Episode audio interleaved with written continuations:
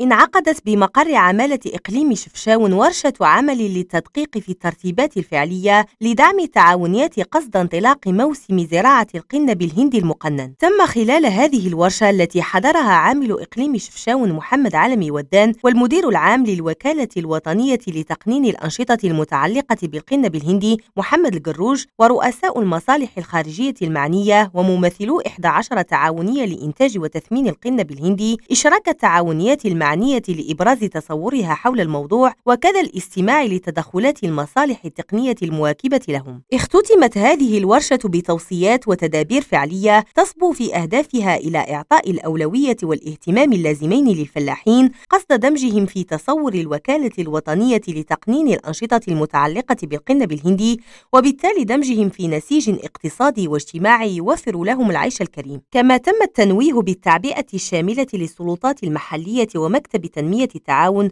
والمكتب الوطني للاستشارة الفلاحية والمكتب الوطني للسلامة الصحية للمنتجات الغذائية بالجهود المبذولة كل في مجال اختصاصه لفائدة الفلاحين المقبلين على هذه الزراعة المقننة. سناء الوهابي ريم راديو طنجة.